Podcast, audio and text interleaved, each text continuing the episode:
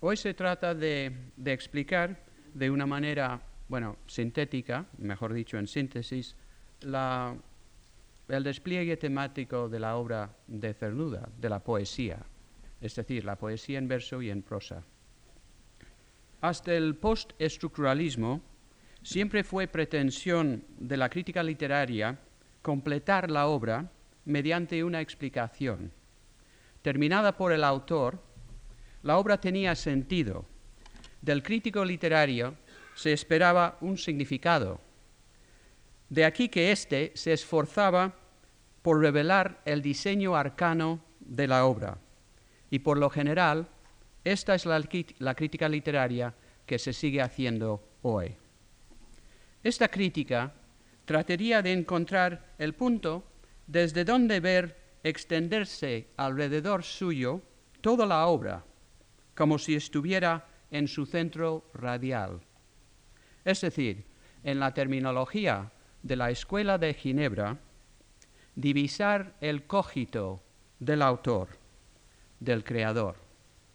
La pretensión era apurar la obra acertar en la, en la explicación de la misma, de tal forma que no quedase ningún cabo suelto, ningún resto importante sin explicar.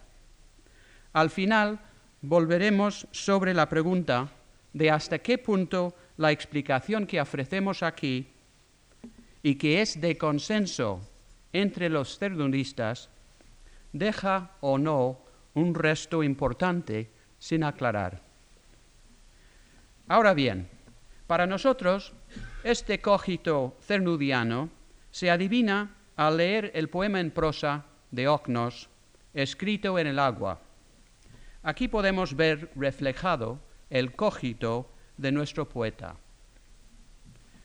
Desde niño, tan lejos como vaya mi recuerdo, he buscado siempre lo que no cambio, no cambia, he deseado la eternidad. Todo contribuía alrededor mío durante mis primeros años a mantener en mí la ilusión y la creencia en lo permanente, la casa familiar inmutable, los accidentes idénticos de mi vida. Si algo cambiaba, era para volver más tarde a lo acostumbrado, sucediéndose todo como las estaciones en el ciclo del año, y tras la diversidad aparente siempre se, siempre se traslucía la unidad última. Pero terminó la niñez y caí en el mundo. Las gentes morían en torno mío y las casas se arruinaban. Como entonces me poseía el delirio del amor, no tuve una mirada siquiera para aquellos testimonios de la caducidad humana. Si había descubierto el secreto de la eternidad, si yo poseía la eternidad en mi espíritu, ¿qué me importaba lo demás?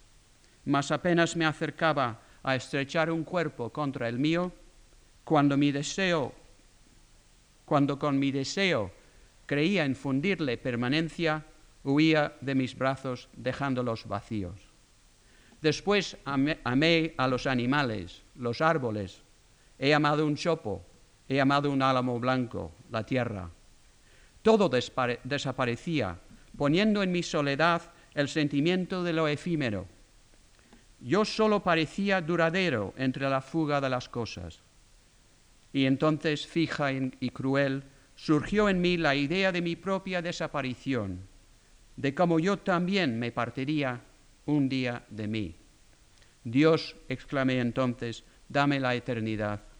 Dios era ya para mí el amor no conseguido en este mundo, el amor nunca roto, triunfante sobre la astucia bicorne del tiempo y de la muerte. Y amé a Dios como al amigo incomparable y perfecto. Fue un sueño más, porque Dios no existe. Y me lo dijo la hoja seca, caída, que mi pie deshace al pasar. Me lo dijo el pájaro muerto, inerte sobre la tierra, el ala rota y podrida me lo dijo la conciencia, que un día ha de perderse en la vastedad del no ser. Y si Dios no existe, ¿cómo puedo existir yo? Yo no existe ni aún ahora, como que como una sombra me arrastro entre el delirio de sombras, respirando estas palabras desalentadas, testimonio de quién y para quién, absurdo de mi existencia. Como veremos, este poema es una, expresión explícita única de la preocupación central, el tema vital del poeta, así como una enumeración casi completa de sus manifestaciones en el resto de la obra, a saber, en los temas de la infancia, el amor y la naturaleza. Solo falta aquí la ilusión a los temas del artista y de la sociedad. Como vamos a comentar cada tema por separado, veamos ahora lo que este poema aporta sobre el tema vital en sí. Para comenzar, el tema vital que unifica la obra, la sed de eternidad, está en función de la propia mortalidad. Ningún otro poeta de la generación del 27, tal vez ningún otro poeta español, ha sido tan explícito como Cernuda en su rechazo del cristianismo. Para Cernuda, la fe cristiana es un mito que él rechaza porque le exige una dócil resignación ante la muerte.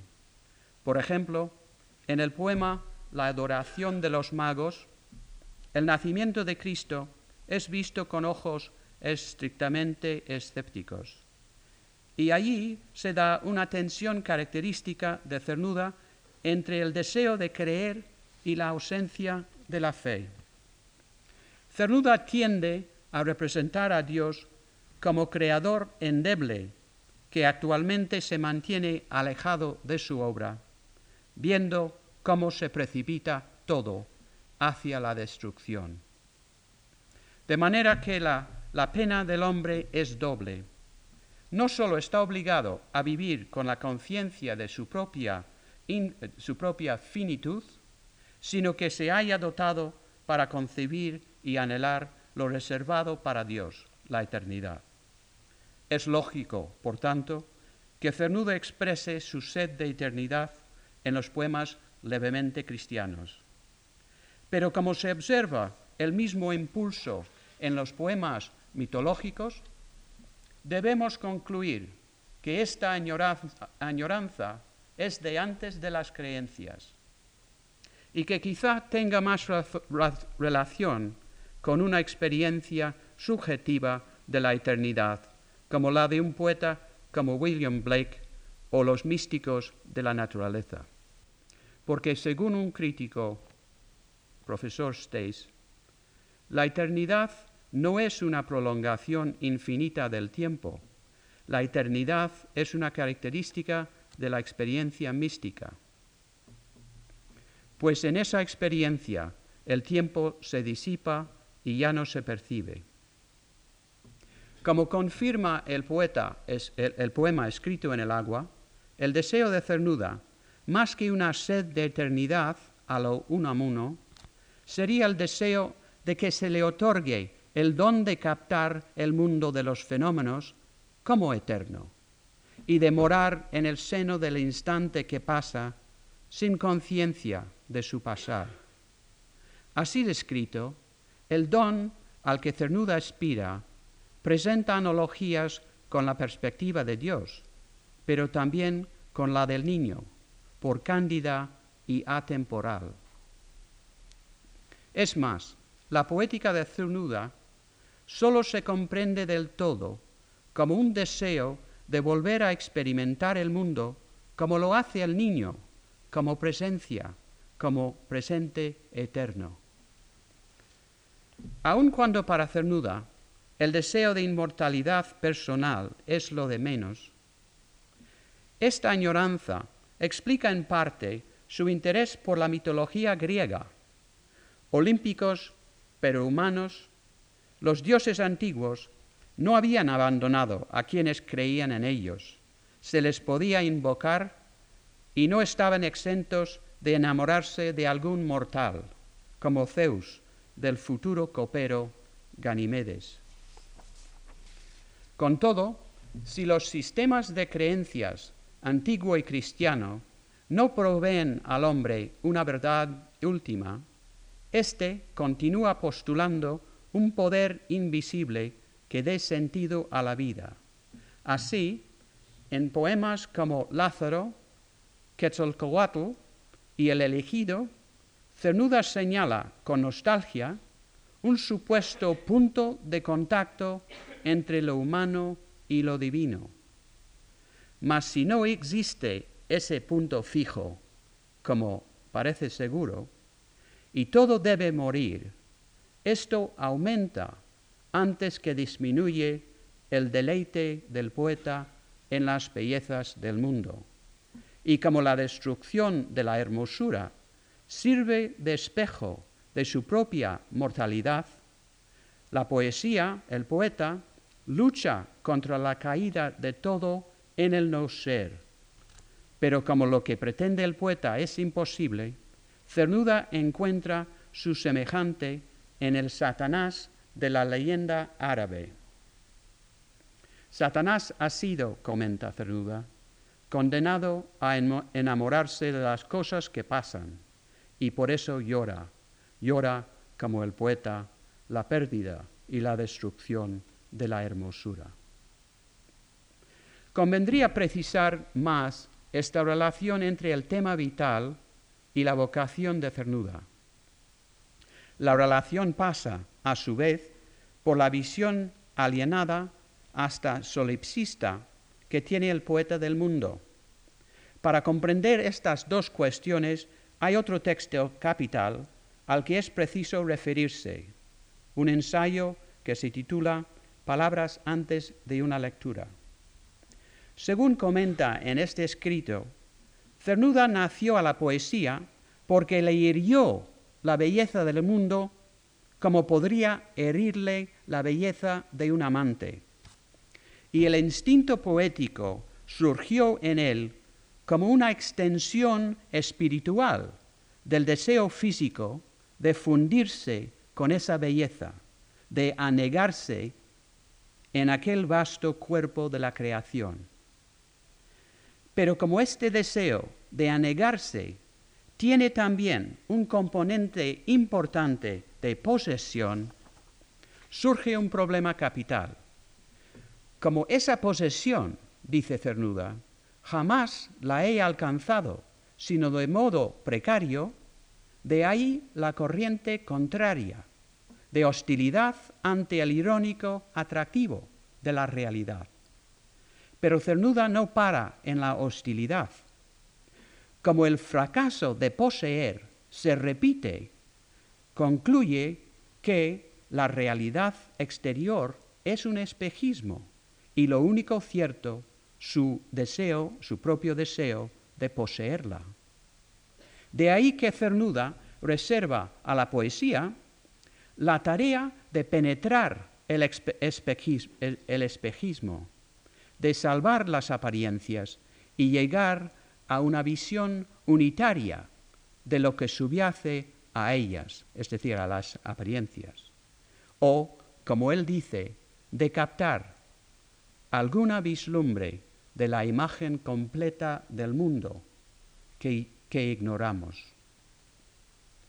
Por tanto, podemos concluir que esta poética de Cernuda es la de un místico de la naturaleza las semejanzas con ciertos elementos de la poética de Wordsworth dan pie a este aserto, como el hecho de que al terminar la infancia y caer en el mundo, la unión ideal con la naturaleza raramente se produce, lo que da en cernuda esas notas tan características de su poesía, la soledad y la melancolía.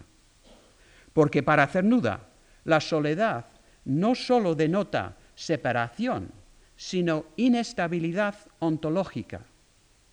Como en el fondo el poeta se, reconoce mera temporalidad, el llegar a ser uno con aquel vasto cuerpo de la creación sería lograr la estabilidad deseada, como el consumar el deseo con otro equivaldría a superar el estar escindido en dos. De manera que en el nivel óntico el deseo es eros y su fracaso produce soledad, mientras que en el nivel ontológico la escisión, que es permanente, produce melancolía. Con la originalidad que siempre lo caracterizó, Cernuda resolvió la cuestión de cómo dar eh, autoridad objetiva a la experiencia personal, haciendo que de su poesía una biografía espiritual, en palabras de Octavio Paz.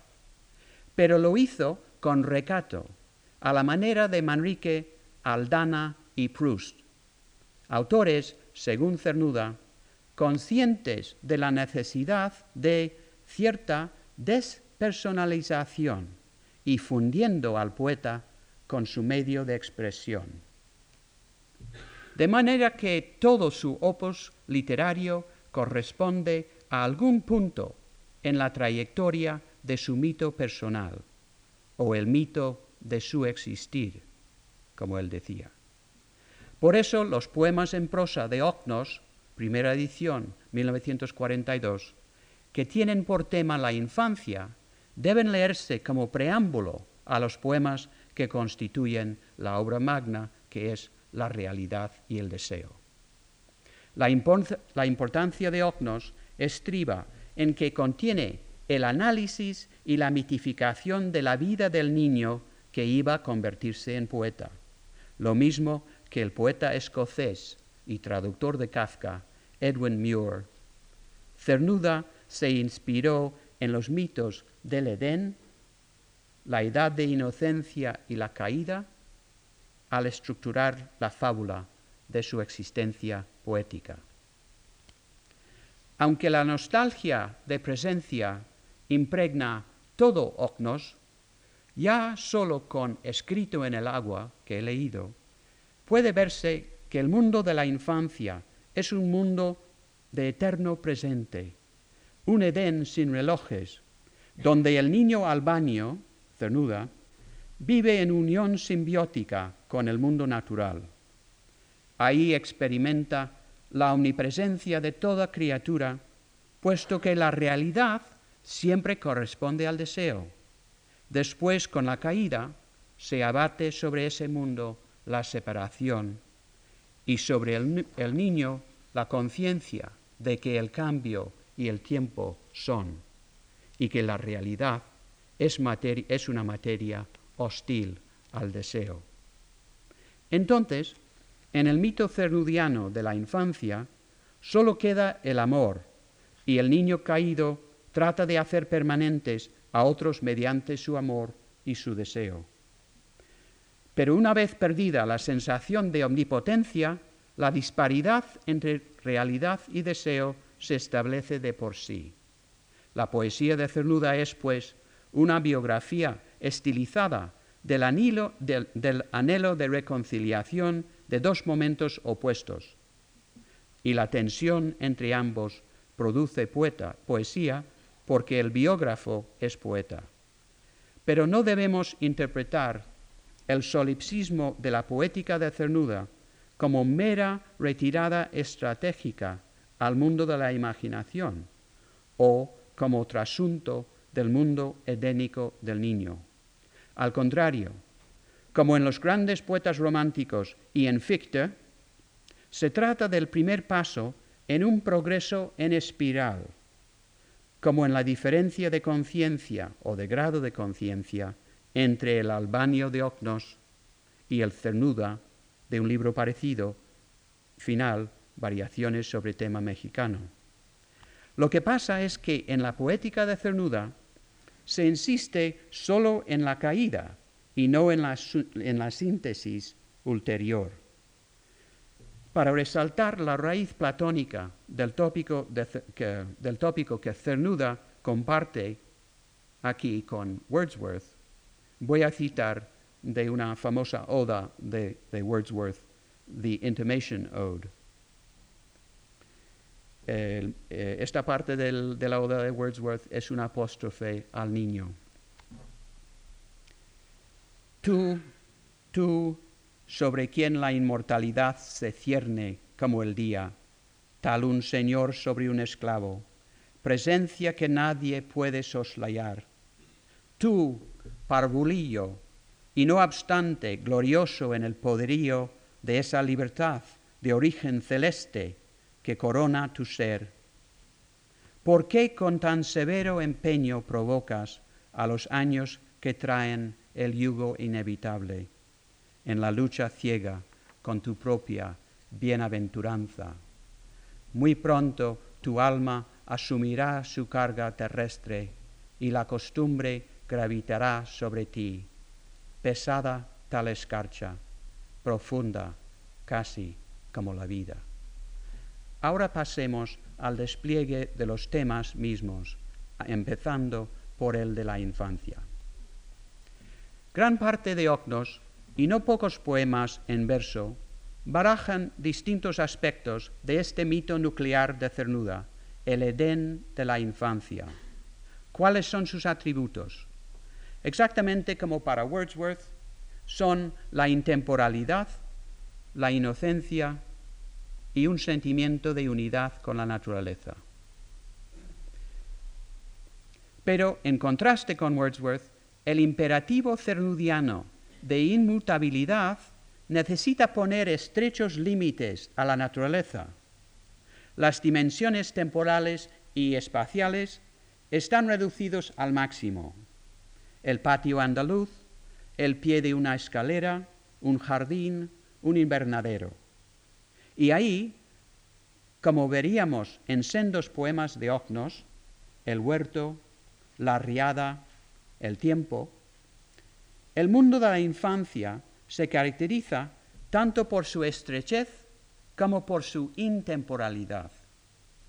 En el poema en prosa La eternidad, el niño se siente preso de agorafobia, cuando se enfrenta por primera vez en su vida con la idea de eternidad como extensión ilimitada. El segundo atributo del Edén, del edénico estado de la infancia, la inocencia, se deriva del primero. No es que falten deseos en este mundo reducido, sino que sólo elaboran el material de un futuro vago aún no realizado. Y las cosas y personas, la realidad, o se acomodan de por sí al sueño de perfección infantil, o pueden ser obligadas a ello con ayuda de la imaginación. Veamos parte del poema de Ocnos, Jardín Antiguo, ejemplo perfecto de la pureza del soñar. Dice, hay destinos humanos ligados con un lugar o con un paisaje. Ahí en aquel jardín, sentado al borde de una fuente, soñaste, se habla a sí mismo, soñaste un día la vida como embeleso inagotable. La amplitud del cielo te acuciaba a la acción. El alentar de las flores, las hojas y las aguas a gozar sin remordimientos. Más tarde habías de comprender que ni la acción ni el goce podrías vivirlos con la perfección que tenían en tus sueños al borde de la fuente. Y el día que comprendiste esa triste verdad, aunque estabas lejos y en tierra extraña, deseaste volver a aquel jardín y sentarte de nuevo al borde de la fuente para soñar otra vez la juventud pasada. He aquí el gesto imposible de Adán de antes y después de la caída. Quisiera avanzar y quisiera volver atrás porque la caída trae el tiempo, la edad, la corrupción y la pérdida de la inocencia. El sueño pastoril no soportará la vida de la metrópoli. Pero incluso después de la caída, en los poemas de Un río, un amor, del 29, y, y los placeres prohibidos, 1931, los objetos del deseo son también el niño y el adolescente, Si el niño en Ocnos representa la inocencia aún en sus deseos, el amor del poeta por los niños o los adolescentes debe considerarse como el intento de recuperar la inocencia de su propia infancia de forma indirecta. Es en el fondo un anhelo nostálgico. Veamos dos confirmaciones de este punto, la primera del poema La sombra, la segunda de Ocnos. Son cuatro versos. Al despertar de un sueño, buscas tu juventud como si fuera el cuerpo del camarada que durmiese a tu lado y que al alba no encuentras. La figura es idónea porque el camarada no podría ser sino un joven. He aquí el fragmento del poema en prosa. El verles huir así solicita al deseo doblemente, porque a tu admiración de la juventud ajena se une hoy tu nostalgia de la propia, ya ida, tirando dolida de ti desde las criaturas que ahora la poseen. Pero esta superposición del amante y la juventud propia, basada en la nostalgia de la inocencia, produce una aporía. En la poesía amorosa de la etapa surrealista, la esperanza se hace explícita de que la inocencia nunca se corrompe, nunca se corrompa. La inocencia debe ser preservada aun cuando ello signifique la destrucción. Así, la tónica dominante de poemas surrealistas, poemas amorosos, eh, como ¿De qué país eres tú? Eh, tu pequeña figura y sobre todo de qué ruido tan triste. Aquí, en este poema, la corrupción del amor propia del adulto es contrastada con el amor inocente de los muchachos. Así unos versos. Qué ruido tan triste el que hacen dos cuerpos cuando se aman. Parece como el viento que se mece en otoño sobre adolescentes mutilados, mientras las manos llueven, manos ligeras, manos egoístas, manos obscenas, cataratas de manos que fueron un día flores en el jardín de un diminuto bolsillo. Quizá la versión más extrema de este deseo de evitar la corrupción de la inocencia infantil se encuentra en el poema 14 titulado Eras tierno deseo del libro Donde habite el olvido. Aquí, Cernuda conmemora la vida breve y muerte de Juan Alto Laguirre, hijo de Manuel Alto Laguirre y Concha Méndez, que murió el 17 de marzo de 1933. Como este niño apenas había cruzado el umbral de la vida cuando murió, ejemplifica un grado cero de inocencia y pureza.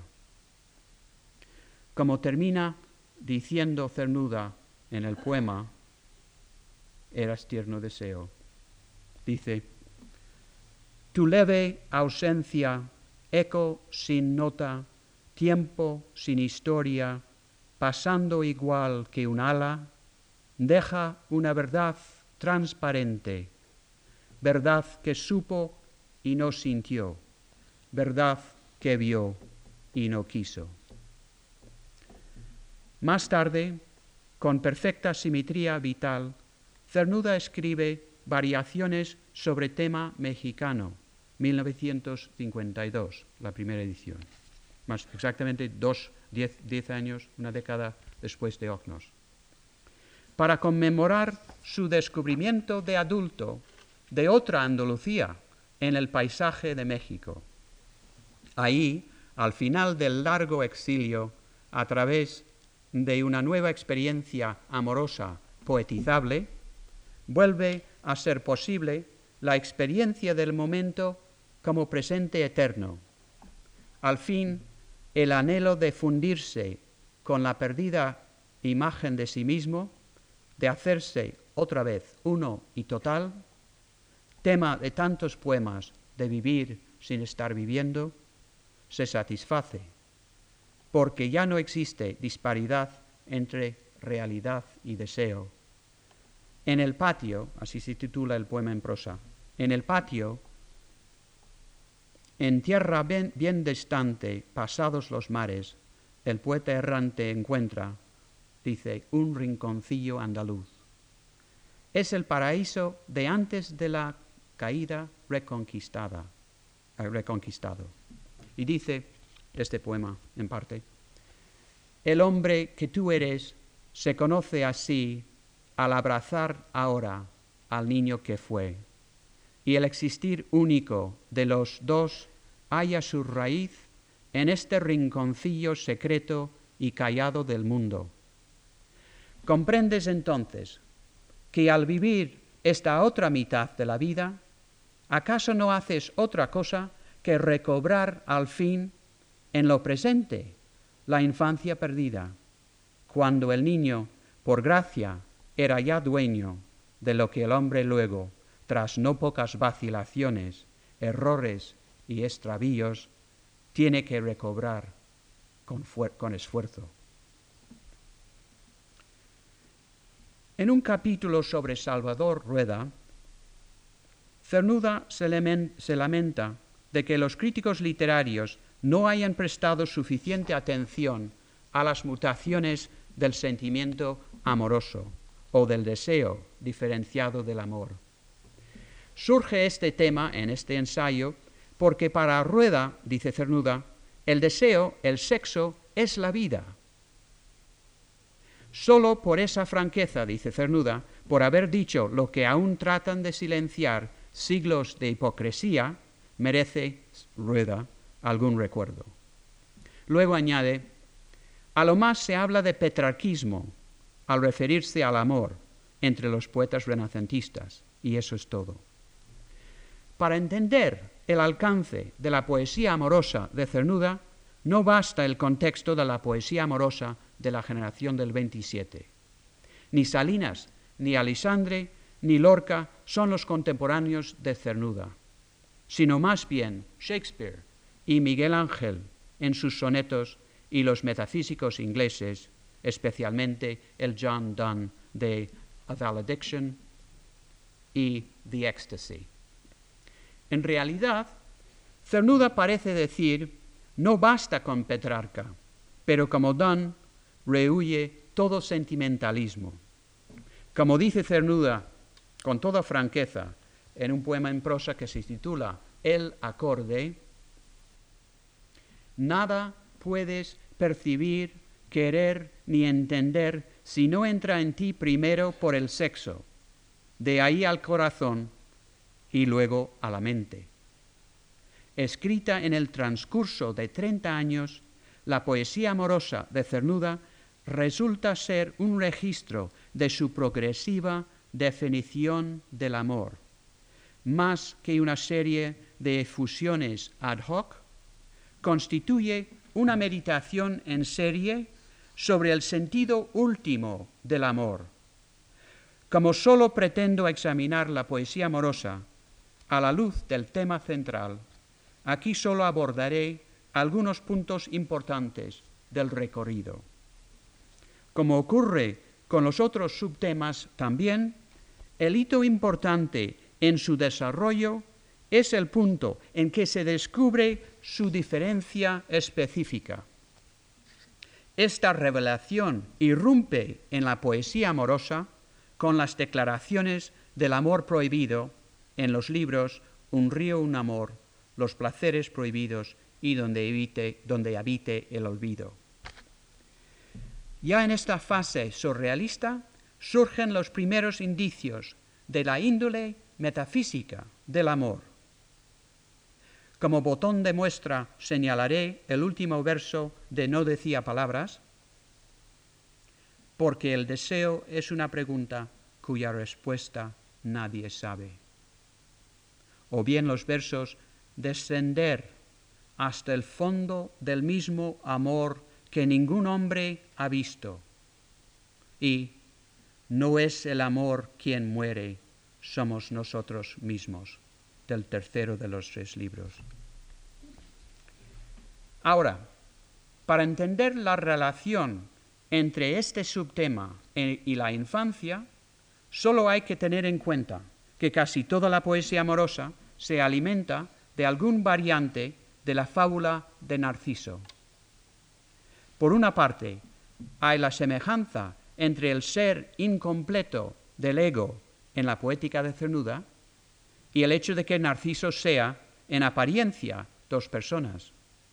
Por otra, el deseo de Narciso por su imagen tiene su contrapartida en el deseo de Cernuda por, los adolescentes. Narciso es el puer eternus por excelencia. Así, como vimos con el tema de la Edén de la infancia, el amor se, aprecia, entre otras cosas, porque es un medio de lograr la unión con la propia juventud perdida. Otro valor supremo del amor es que es el vehículo preferido de eternidad después de la caída. El amor es para Cernuda no sólo una negación de la edad, es la experiencia que libera al hombre no sólo de sí, éxtasis, sino del mundo limitado por tiempo y espacio. Aunque imperfecto, el amor es espejo de la eternidad. Pero como dice Troilo a su amada en la comedia de Shakespeare, cito, la voluntad, o sea, el deseo sexual, es infinito, pero el acto esclavo de lo finito. Por eso, Cernuda es el poeta del amor incompleto. Solo momentáneamente puede Narciso hacerse uno con su propio ser reflejado. Y aunque con la madurez el amor sea el único medio de reducir la soledad ontológica, es tan solo una vislumbre de eternidad. De manera que la búsqueda del amor perfecto a través de la realidad y el deseo va perfilando una concepción cada vez más metafísica del amor que le acerca a los metafísicos ingleses y a los platónicos florentinos que tanto eh, influyeron en Aldana. En un río, un amor y los placeres prohibidos, se proclama por primera vez ese amor que es casi un acto de violencia social, si no política. Aquí Cernuda insiste en su amor desde una postura ética y recalca en el contraste entre Sansueña, lugar de mar, playa, sol y apto para el amor, inventado por el poeta, y la ciudad hostil. Luego, en el último libro del ciclo, donde habite el olvido, se hace una valoración retrospectiva del amor. Contrasta de nuevo la infancia inocente y el sueño no realizado del amor con el penoso resultado del amor posible en la ciudad. En estos poemas incluso se sugiere que por no ser infinito, el deseo nunca puede satisfacerse en este mundo.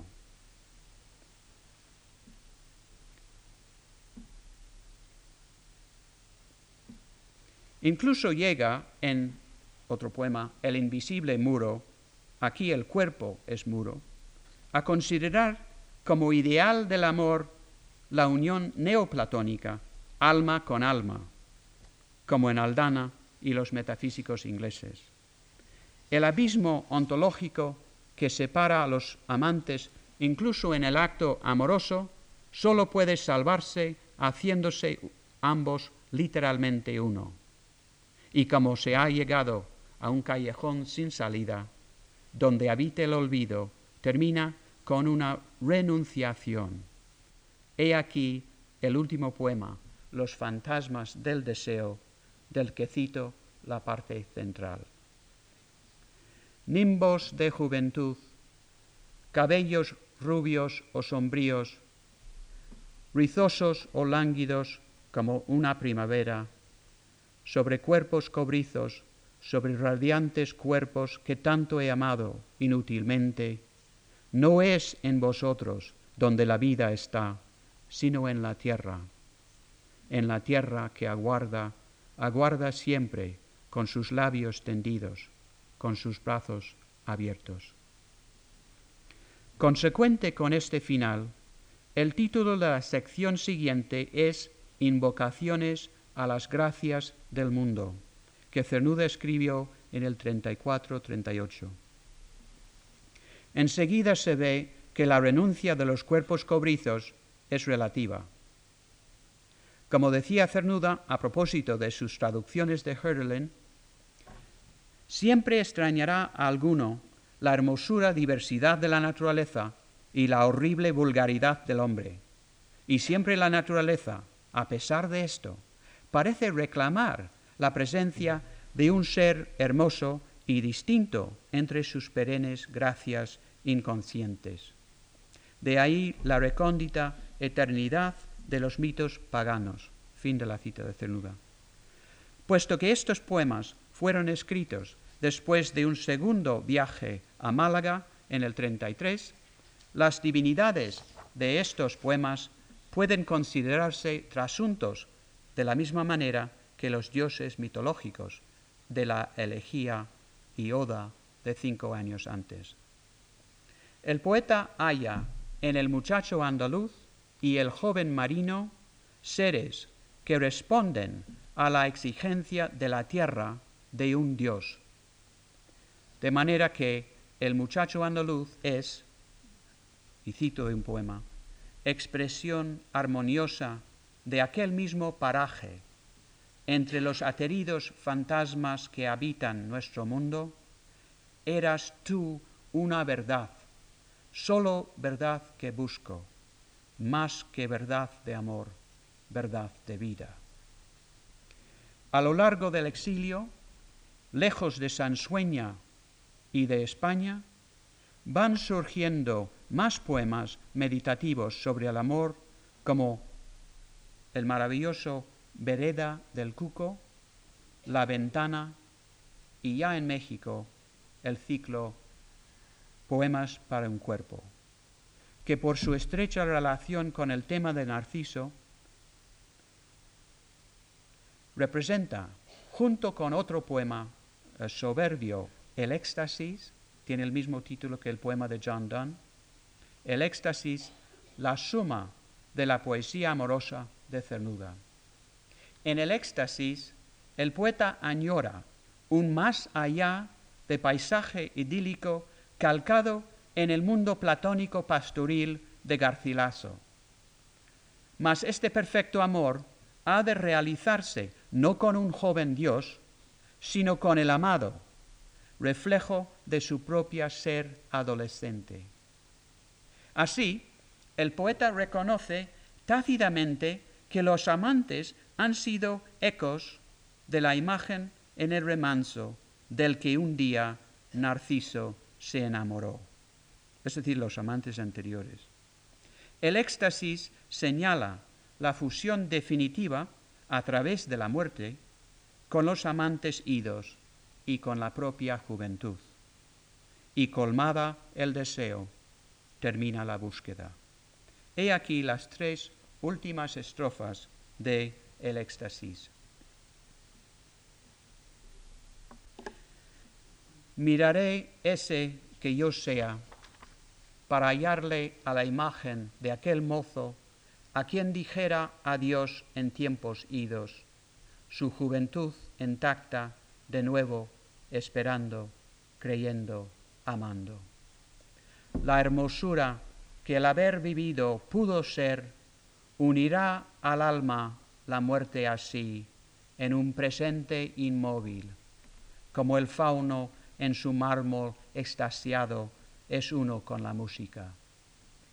E iremos por el prado a las aguas donde olvido, sin gesto el gozo, muda la palabra, vendrá desde tu labio hasta el mío, hasta mi labio, fundirá en una sombra nuestras sombras.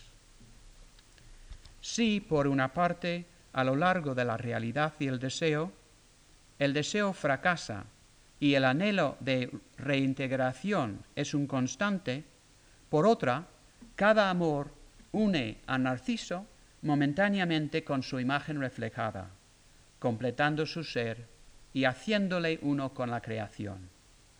Como la mejor poesía metafísica, en vez de describir al amado, los poemas de Cernuda meditan las paradojas de su propia experiencia del amor. Dado que un Edén es alfa y omega del mundo cernudiano, consideración de las tres principales configuraciones del tema unificante debe terminar donde empezó, con un breve análisis del Edén. Al abordar al comienzo este locus a menos, fueron objeto de atención dos de los, de los tres atributos del mismo, intemporalidad e inocencia.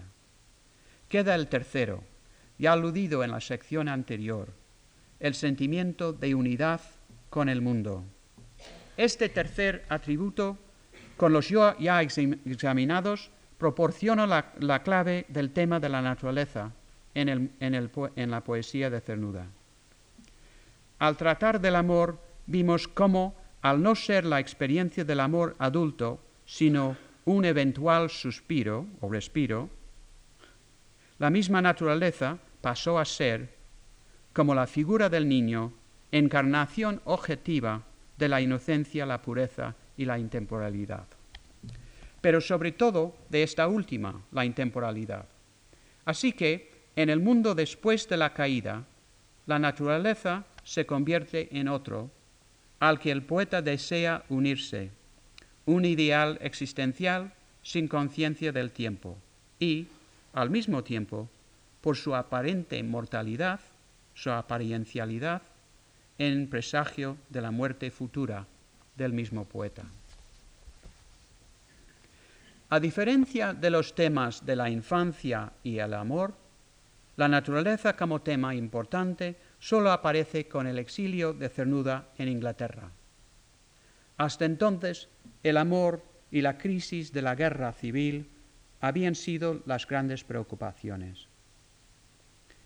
Pero en el nadir de su existencia, Cernuda empezó a recuperar su infancia sevillana, entonces la niñez quedó santificada y su marco natural canonizado como ideales de retraimiento durante la guerra mundial.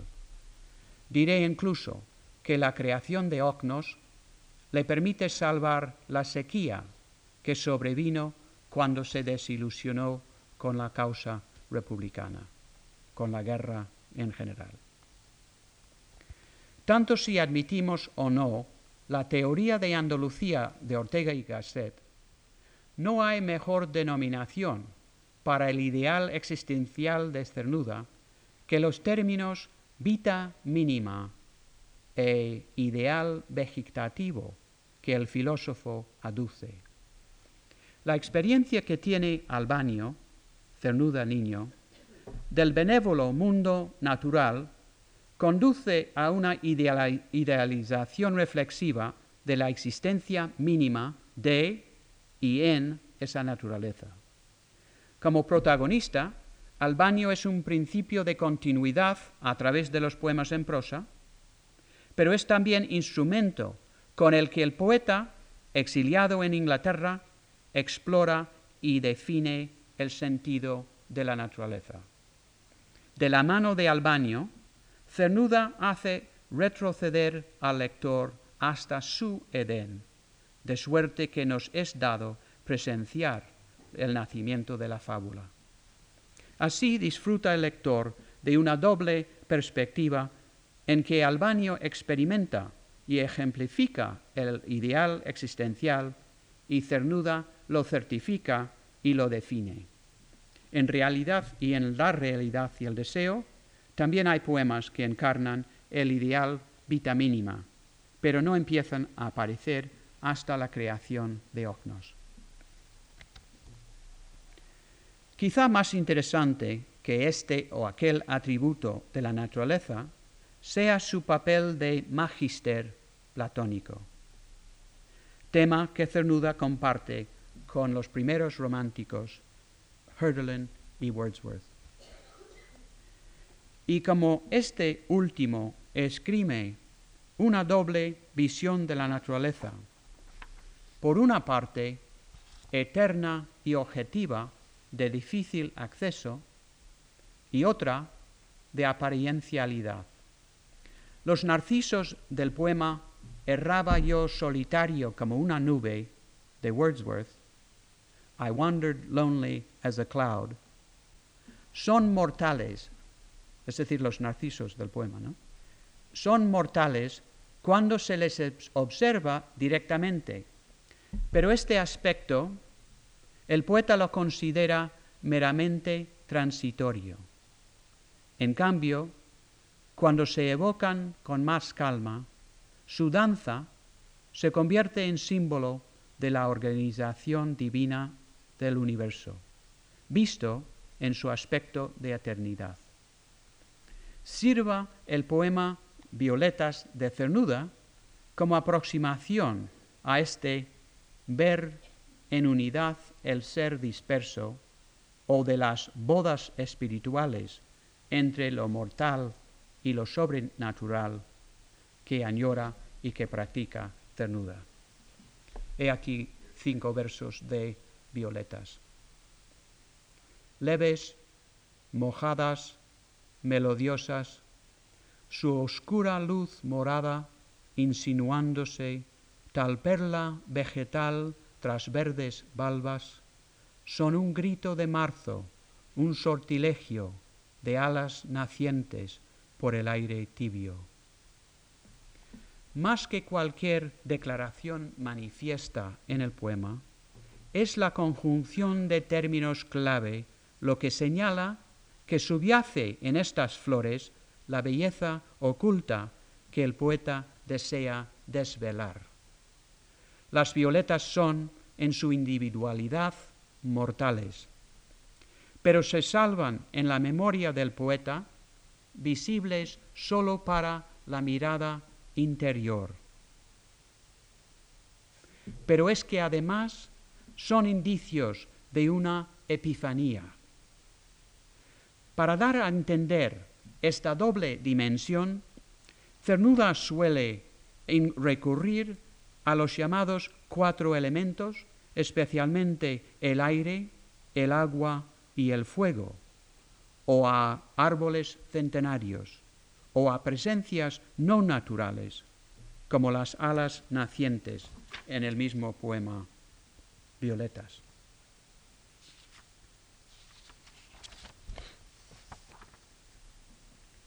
En el poeta y los mitos de Ocnos, Cernuda explica que su culto a ciertos mitos griegos fue debido a la nostalgia de una armonía espiritual y corpórea rota y desterrada siglos atrás.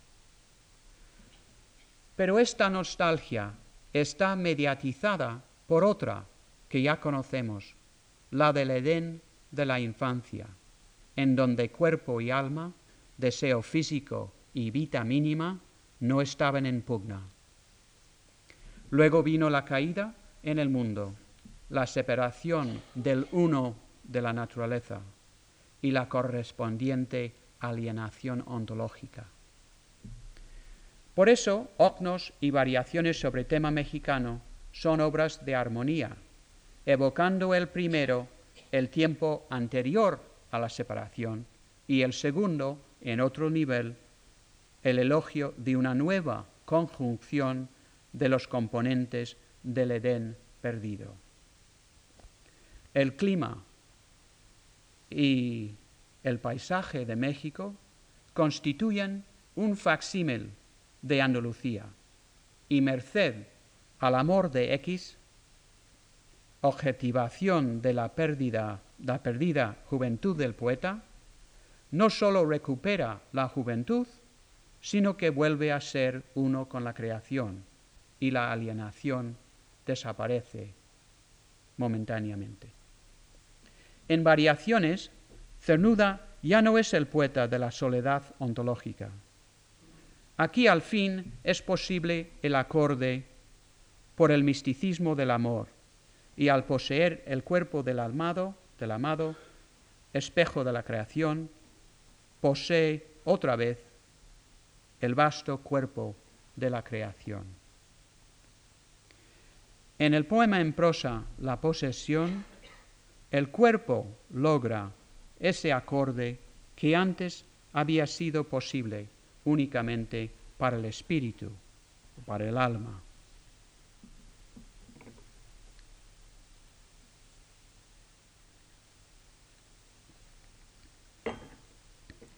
He aquí un trozo de, del poema en prosa de variaciones, uh, La posesión. Se refiere a México. Aquella tierra estaba frente a ti y tú inerme frente a ella. Su atracción era precisamente del orden necesario a tu naturaleza. Toda ella se conformaba a tu deseo. Un instinto de fusión con ella, de absorción en ella, urgía tu ser. Tanto más cuanto que la precaria vislumbre solo te era concedida por un momento. Y cómo subsistir y hacer subsistir al cuerpo con memorias inmateriales. En un abrazo sentiste tu ser fundirse con aquella tierra a través de un terso cuerpo oscuro, oscuro como penumbra, terso como fruto, alcanzaste la unión con aquella tierra que lo había creado. Y podrás olvidarlo todo, todo menos ese contacto de la mano sobre un cuerpo, memoria donde parece latir, secreto y profundo, el impulso mismo de la vida. Este texto cierra el ciclo que empezó con la experiencia infantil de unidad con el mundo tiempo atrás en Sevilla. La nostalgia de la infancia halla su respuesta en el amor y el amor es la vía mística por la que el poeta vuelve a ser uno con la naturaleza. Deseo y realidad dejan de ser esferas antitéticas y la tensión entre ambas, motivo de tanta angustia creadora queda resuelta. Tomadas conjuntamente, las tres principales configuraciones del tema unificante, vital, articulan lo que Octavio Paz denominó la biografía espiritual del poeta o lo que el mismo Cernuda llamó el mito de su existir. Son como tres grandes círculos elípticos que coinciden en un solo punto, estar relacionados con el tema central, la sed de eternidad. Quiere decirse que dentro de estos tres círculos elípticos están incluidos todos los posibles temas y poemas de Cernuda? En un principio sí y no. En mi libro Luis Cernuda, el poeta en su leyenda, a los tres temas llamados aquí fundamentales agregué dos más.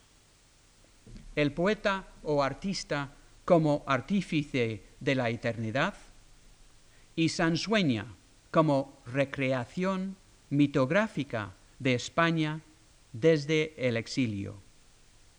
Pero en ambos casos me pareció que los temas pudieran insertarse en la constelación mayor. En el caso del primero argumenté así. Sea como héroe, paria, mártir o figura satánica, es el artista quien se yergue solo y reta a Dios, quien intenta detener tanta mudanza que se precipita en el no ser. Y aun cuando esta visión del artista la comparte Cernuda con Hölderlin, Baudelaire y románticos franceses e ingleses, y no digamos modernistas, no es menos cierto que responde como otra configuración más a la mitificación de su vida, puesto que el albanio adulto dedicó toda su vida al ejercicio de la poesía. Respecto al tema de España Sansueña, la conexión quizá parezca más tenue pero es que su mitificación de España es personalísima. Confunde, Cernuda confunde historia y leyenda, y así resuelve la antítesis entre historia y eternidad. Al tema del escorial, con el que escritores como Ortega y Gasset y Pedro Salinas, en dos géneros distintos, claro, se habían despachado a gusto, Cernuda dedica tres poemas, Águila y Rosa, Silla del Rey y El Ruiseñor sobre la Piedra. Sobre todo en este último poema, Cernuda pretende que el escorial sea varias cosas a la vez. Pretende en el poema El Ruiseñor sobre la Piedra que el escorial sea un poema tallado en piedra, pero también un poeta y además un elemento del mundo natural, al mismo tiempo eterno y efímero, ya que a semejanza del chopo o el plátano cernudianos, su tronco, su mole, mole del escorial, es inmutable, mientras sus hojas, el reflejo del mole en el estanco marchitan. Son efímeras. Pero el escorial es también para Cernuda encarnación de un sueño y la creación de parte de una comunidad viva de la fe. Obra de fe. Ahora, de no mediar la experiencia de la guerra civil y el destierro, dudo que Cernuda hubiera escrito esos poemas semi-históricos. Pero una vez sobre el tablero, ven ustedes como el tema histórico tenían que, configurarse según el tema central. En cambio, no me cabe la menor duda de que Sansueña, esa recreación de Cernuda, sí hubiera existido en su poesía. Sansueña es una geografía imaginaria donde rige el ideal comunitario andaluz de la vida mínima, que Cernuda proyecta también como comunidad de fe, pero fe pagana. Por tanto, no sería España sino Sansueña, la tierra donde los poetas afines tuvieran su puesto de honor.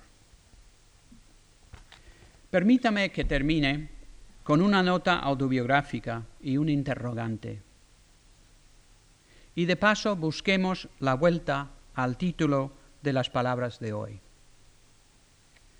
Cuando iba ultimando mi tesis sobre Cernuda en el año 60, en la biblioteca de la Hispanic Society de Nueva York, di con la revista Caracola de Málaga, donde Cernuda había publicado el poema Luna llena en Semana Santa.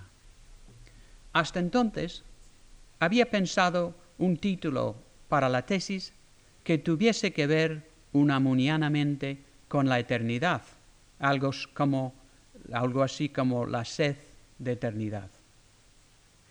Pero al leer ese poema, cuyo último verso es Et in Arcadia ego, y que hoy forma parte de la última sección de la realidad y el deseo, tuve una experiencia única, estremecedora. La tesis estaba escrita y yo estaba viendo por primera vez el poema que era como clave de la tesis pastoril de mi tesis, poema que entonces leía por primera vez, pero que en cierta medida había previsto. Pero de paso, investigando el tema pastoril, había dado con el ensayo sobre la iconografía pictórica del tema de Panofsky.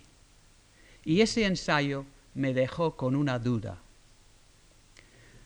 Lo que hace ver el crítico de arte es que en la transmisión del tema Et in Arcadia Ego, de cuadro en cuadro, de pintor en pintor, se soslaya o se pierde de vista el sentido, el significado original del tema y del lema. En un principio, el lema significaba que la muerte también vive en Arcadia.